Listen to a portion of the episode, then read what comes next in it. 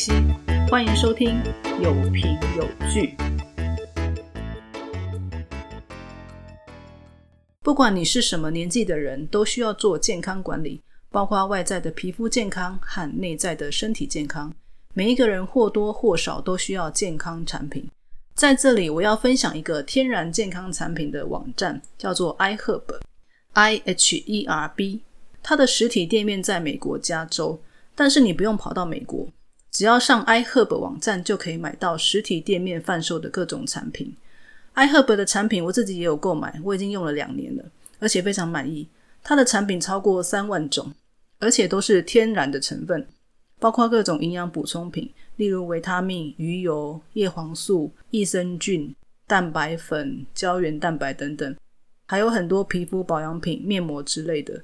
我觉得它的商品 CP 值很高，你仔细找都可以找到相对便宜的商品，而且它出货的速度很快，二十四小时都可以接单，从美国送到台湾大概五天左右，比有些台湾国内的电商出货还要快，真的这一点我觉得很满意。但是要注意一点，台湾法规有规定，从国外进口的商品一次价格不能超过两千元，否则需要付关税。我通常会买超过两千一点点，那是 OK 的。我还听说有人买了三千元，但也没有付关税，这可能跟汇率换算有关。如果你对天然健康产品有兴趣，可以在节目介绍栏找到连结，点进去看看。凡是第一次购买的人，我在这里要赠送折扣码，只要在订单输入 ATK 二零八四 ATK 二零八四就可以打折哦。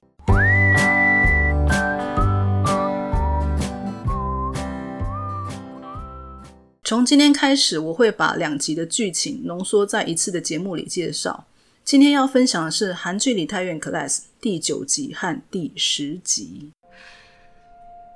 저는단밤을더크게키울자신있거든요만약그과정에서저희사장이아닌제가보이신다면그때다시한번제안해주세요회장님 张会长之所以约赵宇瑞见面，是因为赵宇瑞去了张会长演讲的场合。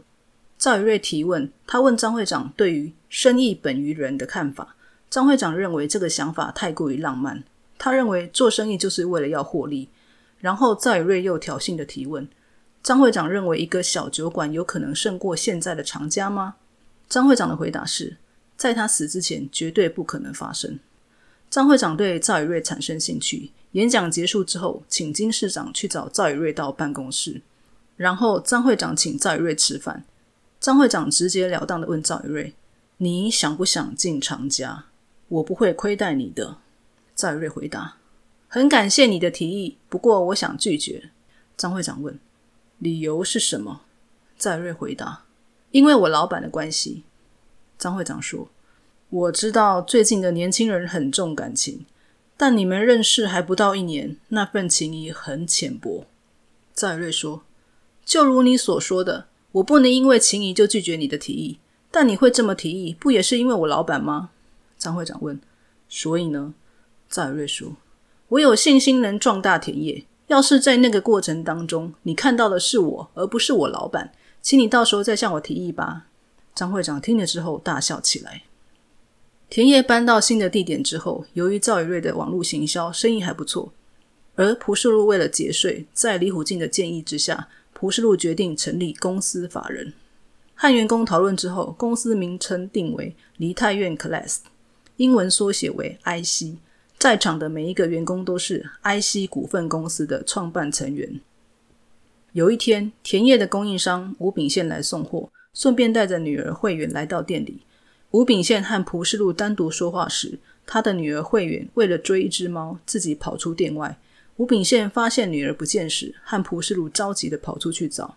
此时，迷路的慧远遇到正要去找蒲世禄的江专务，他向江专务借手机打电话给爸爸之后，便和江专务待在原地等爸爸来。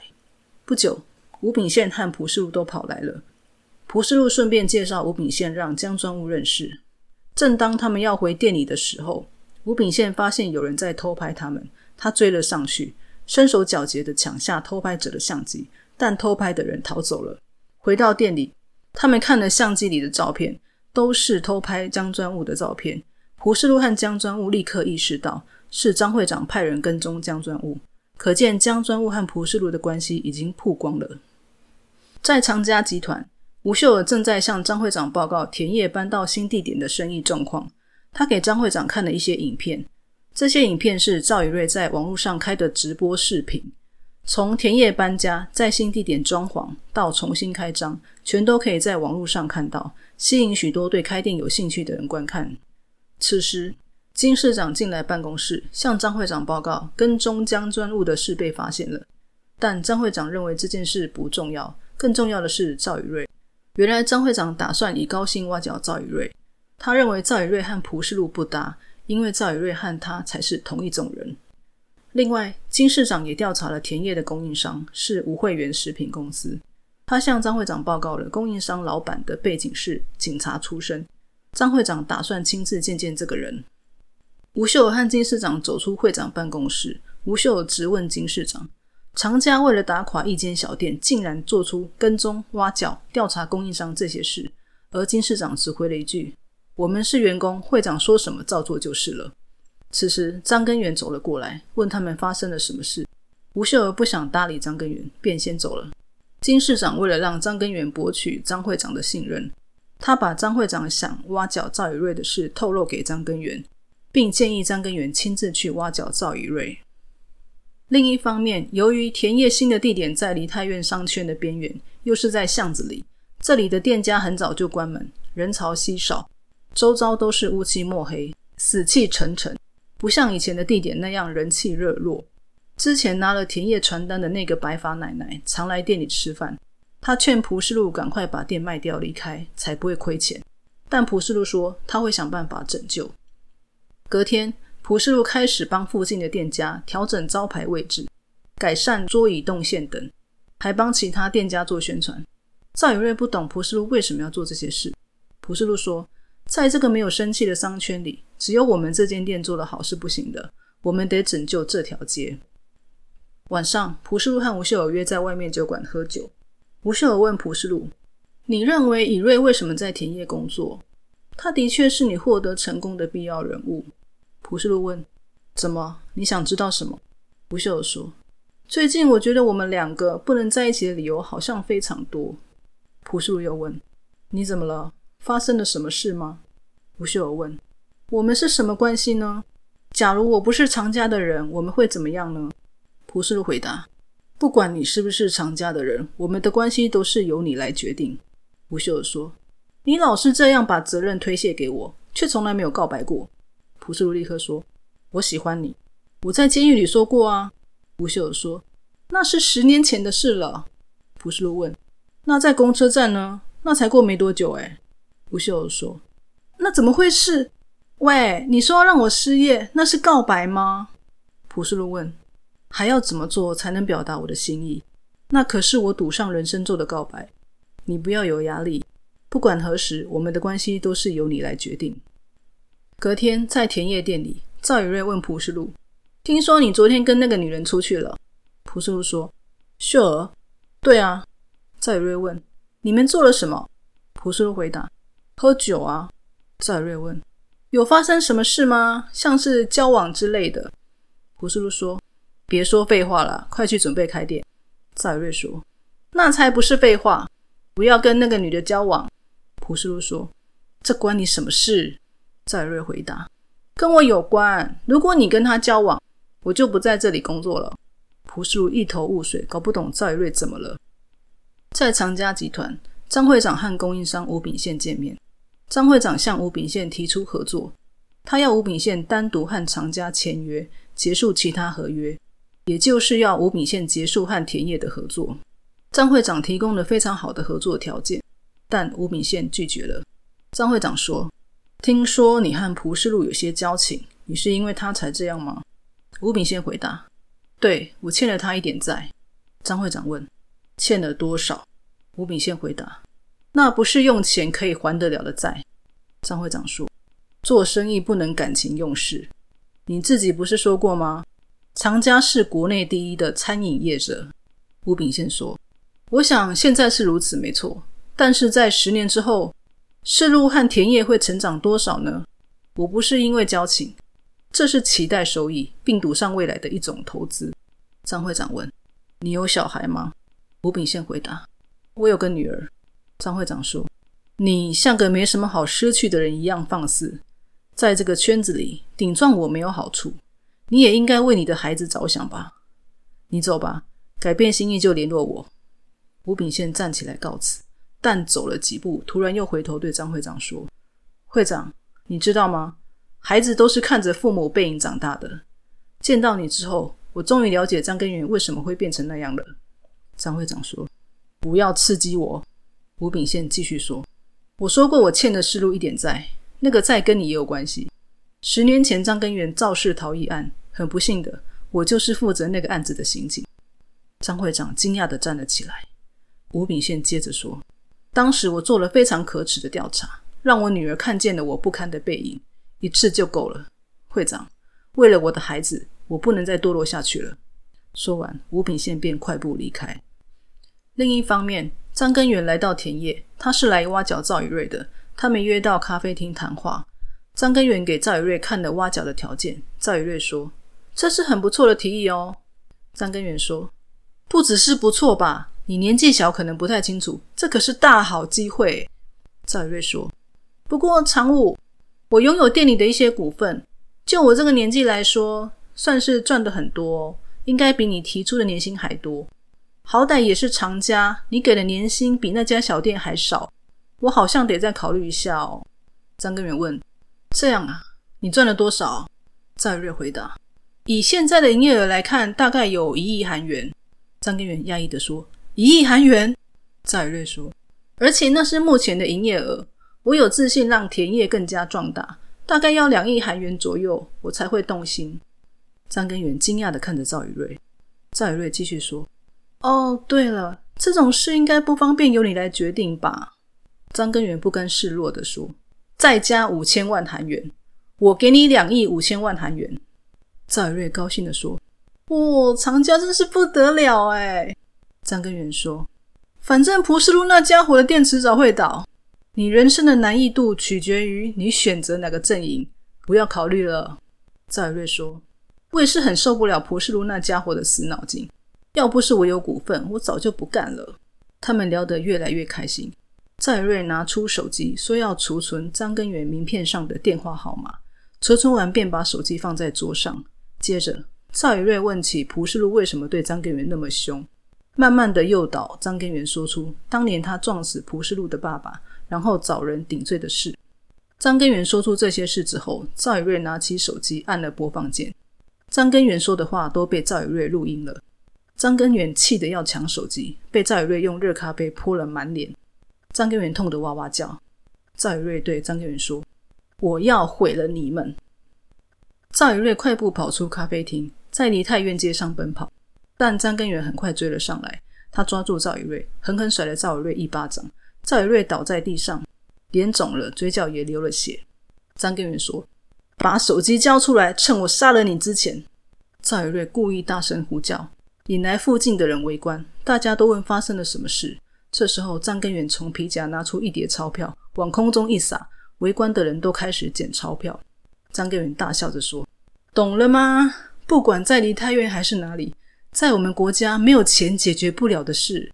张根源还没说完，突然一个拳头挥了过来，张根源被重击倒地。挥拳的人是蒲世禄。蒲世禄把赵宇瑞扶起来。赵宇瑞急着对蒲世禄说：“老板，我都录下来了，我把那家伙承认撞死你爸爸的话都录下来了。只要我们利用这个造成舆论压力，也许就可以重启调查。”朴世禄看着赵宇瑞说这一长串的话，却只摸着赵宇瑞的脸，问：“你的脸怎么了？”蒲世禄转而看向张根源，问：“是你吗？是你把以瑞的脸弄成那样？”张根源说：“对，怎样？你又想打我了？打啊，你打啊！然后再以杀人未遂罪入狱吧。”蒲世禄立刻抓住张根源的衣领，想打他，但被赵宇瑞制止。然后警车来了，张根源想逃走，却被围观的民众挡了下来。最后，张根源被警察带走了。蒲世禄看着赵宇瑞。心疼的摸着他的头，温柔的把他揉进怀里。隔天，赵宇瑞把蒲世禄十年前发生的事和张根源肇事逃逸的事都抛在网络上。而张根源打赵宇瑞的暴力事件也上了新闻，常家的形象因为舆论压力而受到重损。江专务要求张会长必须在公司和儿子之间做出选择。另一方面，蒲世禄去见李虎进，却带了赵宇瑞，江专务也在场。李虎进看到赵宇瑞，暗示蒲世禄：“我们要谈重要的事哦。”蒲世禄说：“对啊，所以我觉得他需要一起听。”蒲世禄趁机介绍赵宇瑞给江专务认识。江专务问赵宇瑞：“你就是将根源的自白上传到社群媒体的人？”赵宇瑞点头说：“对。”江专务继续说：“虽然我决定和世路携手合作，但我毕竟还是常家的专务理事。你知道你惹出的事害我们的股价掉了多少吗？”赵宇瑞不慌不忙的说：“股价下跌总有一天会发生的。”蒲世禄接着说：“对我和以瑞已经谈过这部分了。”李虎金问：“什么意思？”赵宇瑞回答：“现在由张会长掌管的长家，如果有一天江专务取代张会长，坐上长家代表的职位，股价会变得怎样呢？”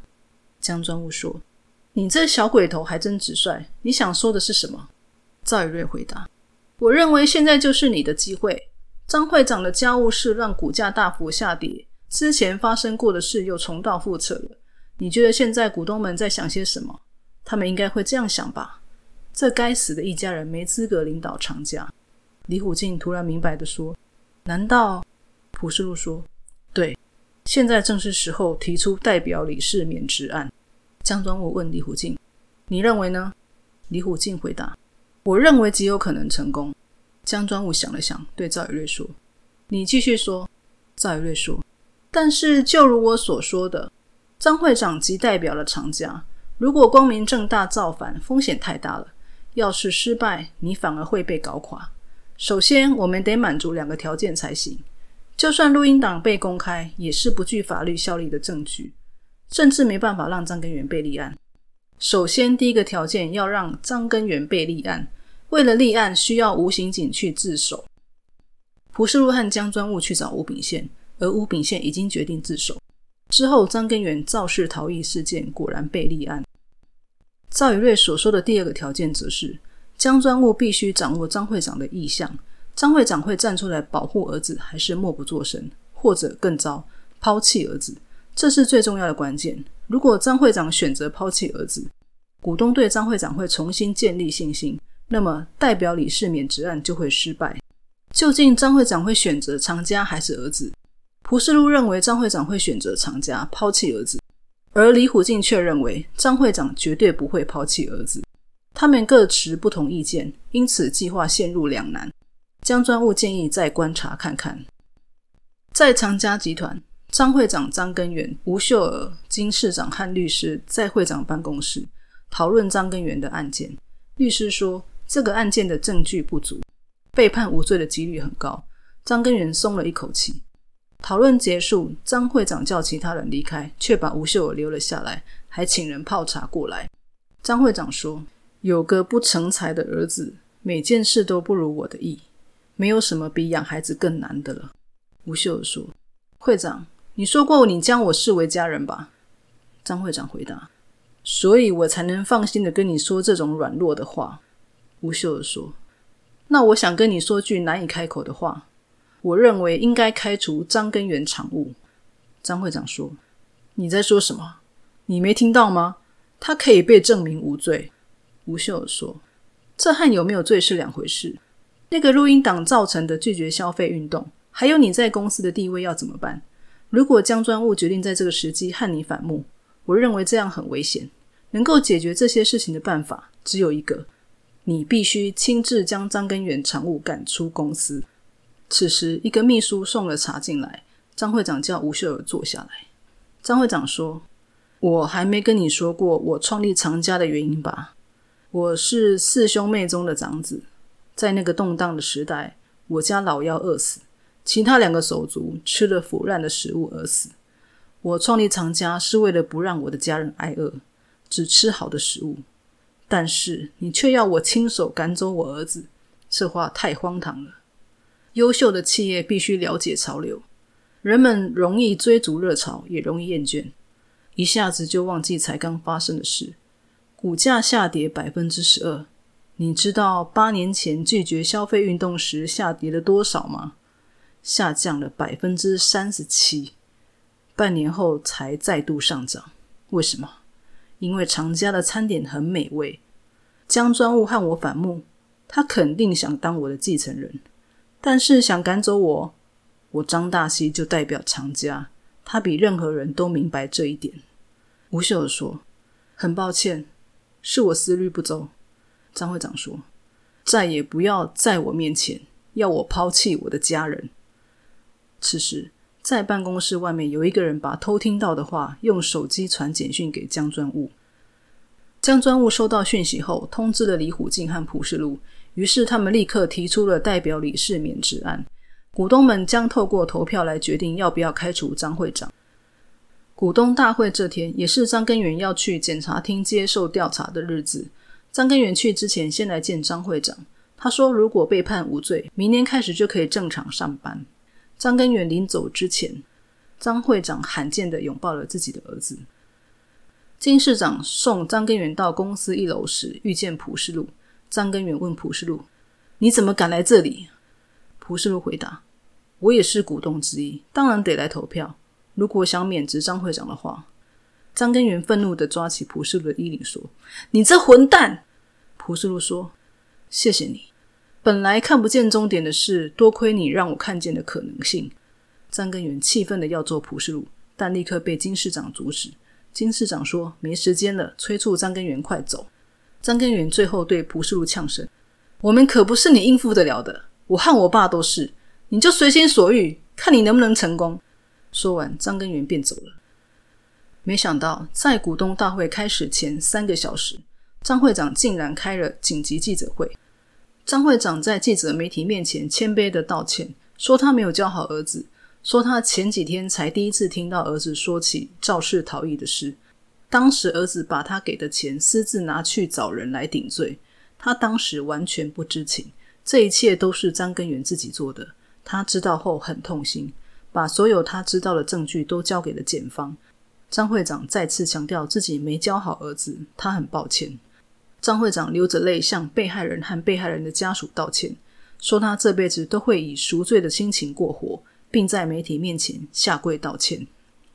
蒲世禄和李虎进在江专务的办公室看到了记者会，江专务说了一声：“我们完了。”李虎进不敢置信的呆坐在沙发，而蒲世禄表情凝重。突然感到一阵恶心反胃，立刻冲进厕所，抱着马桶吐。金市长开车载着张根源去检察厅的路上，张根源在车上看到了记者会，他不敢相信爸爸竟能诬陷并出卖了他。他叫金市长停车，但金市长故意装作没听到。结果张根源趁停红灯时立刻跳车跑回公司，他想搞清楚这是怎么回事。张根源跑到公司时。刚好看到张会长走出公司大门，所有媒体蜂拥而上，将张会长围住。张会长没有回答记者的任何问题。此时，有记者看见张根源，所有的媒体转而包围张根源。张根源看着爸爸冷酷的表情，他知道他被爸爸抛弃了。张会长搭车走了之后，张根源流下眼泪，在媒体面前承认一切都是他的错。在股东大会，代表理事免职案被否决了。事后，张会长找江专务到办公室，并请人泡茶进来。秘书端茶进来时，张会长当场拆穿泡茶的秘书是江专务安插的眼线。张会长说江专务太不小心，太松懈了。但他看在江专务父亲的份上，不能把江专务开除，于是他把江专务派到分公司。这一局蒲世禄输得这么惨，但他并没有放弃。在法庭上，张会长和蒲世禄都在现场听判决。张根源被判七年有期徒刑。判决结束后，张会长问蒲世禄是不是觉得很痛快？蒲世禄一点都不觉得痛快，因为张会长还安然无恙的坐在那。他说：“下一个要付出代价的人就是张会长。”蒲世禄带着报道张根源被判刑的报纸和一瓶烧酒，到爸爸的坟前。告诉爸爸，张根源终于罪有应得。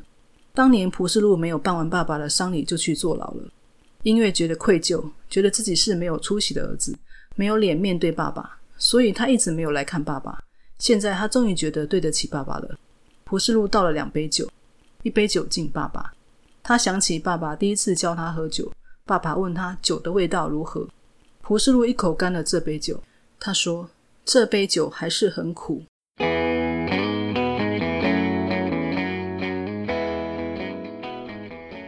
以上就是第九集和第十集的剧情。这两集的重点就是张会长设的局。张会长是个重视利益的人，对于蒲世禄说的“生意本于人”，美其名是浪漫，但张会长真正的想法是：这太可笑了。做生意如果没有获利，还有人会跟着你吗？所以张会长一向都是把金钱和权势摆在人之上，只要拥有金钱和权势，没有搞不定的事。例如张根源在学校和蒲世禄的打架事件。张会长用权势让蒲世禄被退学，张根源开车撞死蒲爸爸逃逸的事件，张会长利用金钱和权势找人顶罪，并且阻止警察单位深入调查。目前看来，金钱和权势确实很好用，但是张会长却在蒲世禄的人身上踢到铁板。首先是张会长想要高薪挖角赵宇瑞，失败了；再来是张会长同样用金钱要拉拢供应商吴炳宪，同样失败。反而被这两个人反将一军。赵宇瑞用计取得张根源坦诚肇事逃逸的录音档，吴炳宪却自首，当年他没有调查真相。当张根源肇事逃逸的事件浮上台面，被大众公审，并被法院立案时，张会长已经意识到，如果这件事危及他在常家的地位，他必须做出取舍。于是张会长设了一个局。张会长虽然不认为生意本于人。但他却非常了解人。张会长已经猜到江专务一定会趁此机会打击他，他故意找来律师和吴秀娥、金市长等人讨论张根源的案件，最后单独留下吴秀娥谈话。这一番谈话是故意要让江专务安排的眼线听到的，所以张会长特别嘱咐秘书泡茶进来。张会长从江专务和蒲世禄合作初期就已经开始监视江专务，他肯定会猜到。江专务一定有安插人马在他身边，于是他将计就计，故意透过眼线放出假讯息。而张会长为什么是留下吴秀的谈话，而不是金市长呢？因为金市长是一只忠心听话的狗，基本上他不会反驳张会长。而吴秀是个敢于提出建议的人，张会长已经料到吴秀一定会反对他包庇张根源，然后他再反驳吴秀儿，释放出。他一定不会抛弃儿子的想法，经由与吴秀儿的冲突，来让这一番谈话更具可信度。如此一来，便让江专务等人中计了。看到这里，不得不说，张会长果然是个老谋深算的生意人。而张会长为什么要设这个局呢？其实，张会长对吴秀儿说的话：“人们容易追逐热潮，但也容易遗忘。”一点也没错。八年前，长家面临拒绝消费运动时，股价下跌百分之三十七，但半年后又再度上涨。这次事件同样，只要等风波过了之后，人们就会忘了，长家应该也会没事。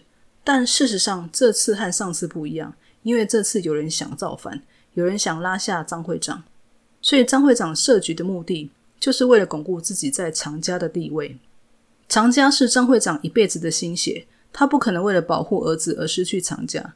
因为以张会长的理论来说，利益凌驾于人之上。如果失去了长家，张会长也就失去了保护家人的筹码。因此，为了巩固自己的地位，张会长必须做两件事：一是牺牲张根源和张根源切割干净；二是揪出想造反的人，也就是江专务的人马，趁机清除想对他不利的人。至于张根源，他从小到大都是听从爸爸的安排过日子。无论他闯了什么祸，尽管被打骂，最后总是由爸爸利用金钱和权势替他摆平。张根源十足就是个靠爸族。吴炳宪告诉张会长，孩子是看着父母背影长大的。他终于知道张根源为什么会变成这样了。张根源靠着张会长和常家的权势作威作福，他也从爸爸身上学会，只要有钱就能解决任何事。他一直以爸爸为榜样，他也以为爸爸将他摆在第一位。但最后，爸爸却为了利益选择抛弃他，这大概是张根源始料未及的。